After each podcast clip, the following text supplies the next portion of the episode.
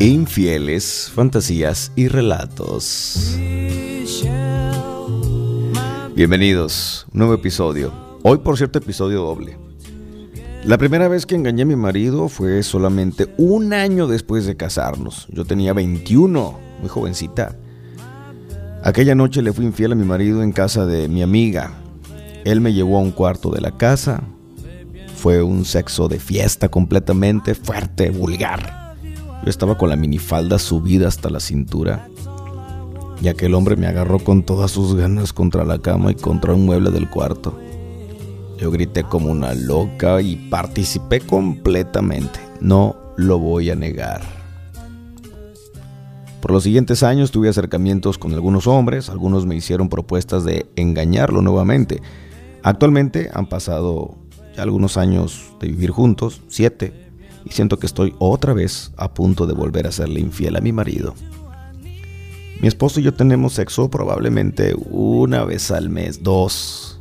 Hay cariño, pero amor ya no. Ni deseo. Más bien es como una convivencia de amigos y a veces ni eso. Soy una mujer que cuando me pongo una minifalda o me pongo algo provocativo, puedo sentir la mirada de los hombres con ganas de tirarme contra una cama y hacerme de todo. Un compañero de trabajo me envía unos mensajes muy subidos de tono en los que no solo me declara su amor, pero me describe las cosas que le gustaría hacerme en la intimidad. No puedo evitar sentir que me enciendo cuando lo leo. El viernes pasado, mi amigo y yo nos quedamos conversando hasta tarde y nos besamos en la boca. Él empezó a besarme el cuello y me pidió que nos fuéramos a un hotel. Me dijo que tenía unas ganas de tomarme y hacerme su mujer en la cama. Yo le dije que no, que no podía hacerlo, pero créanme, tenía todas las ganas de irme con él a la cama. Han pasado unos días de esa noche y ahora estoy en esta situación. No sé cómo va a terminar. Pues no les puedo negar que tengo unas ganas locas de irme al hotel con mi amigo y dejarlo que me haga todo lo que él quiera hacerme. Él inclusive me ha llegado a describir en sus mensajes que lo primero que haría es meterme la cabeza entre las piernas para lamerme apasionadamente y con muchas fuerzas la entrepierna. Y luego, eso que me describe, incrementa porque dice que quiere metérmela por la boca.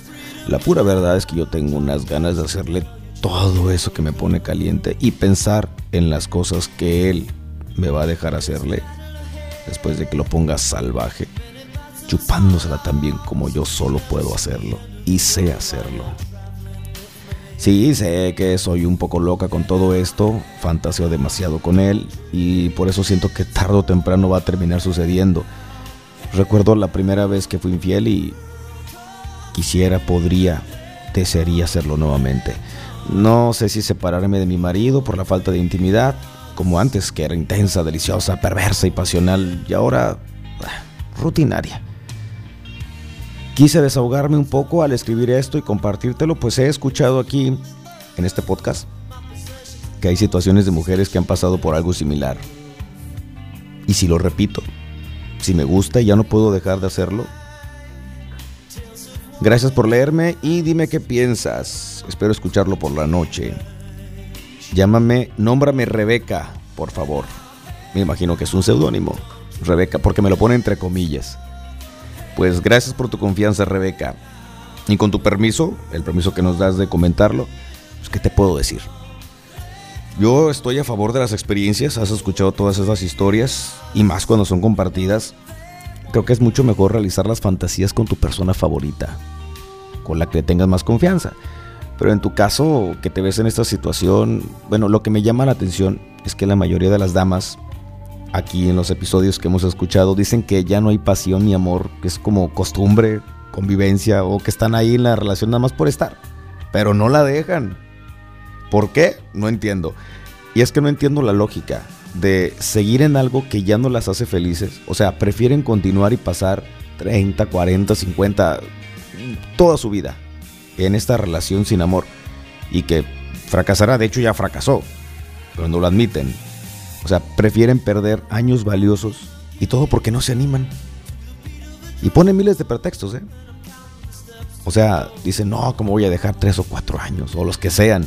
Estoy seguro que los años que llevan de relación no son más que los que tienen por delante. Estoy totalmente seguro.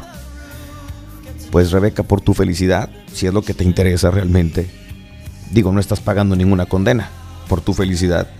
Lo primero sería eso, acabar lo que de por sí ya está muerto, no alimentarlo más, ya no va a revivir. Además, ¿crees que con la persona con la que vives ahora podrás compartir estas experiencias? Digo, si así fuera, no estarías aquí escribiendo el programa, no habrías probado algo fuera de tu relación, o sea, es más bien querer sobrevivir a algo donde ya no eres feliz ni estás contenta, ni vas a recibir nada diferente. Vivir donde mismo, pues. Segundo, libérate. Luego de ello, que des ese paso, experimenta. Conoce a un compañero que conecte contigo, que sea tu fiel cómplice. Aquí hay muchas personas que nos escuchan y que seguramente estarán encantados de conocerte. Y de ti depende que sea tu fiel cómplice. Me pediste una opinión, es mi punto de vista. Si no lo compartes, es tu decisión. Nada más después, no llores porque aquí no es buzón de quejas por malas decisiones y, ay, es que te hubiera hecho caso. Espero pronto nos cuentes otra historia y hoy toca episodio doble de Infieles. Un par de canciones más y luego más relatos en el siguiente capítulo.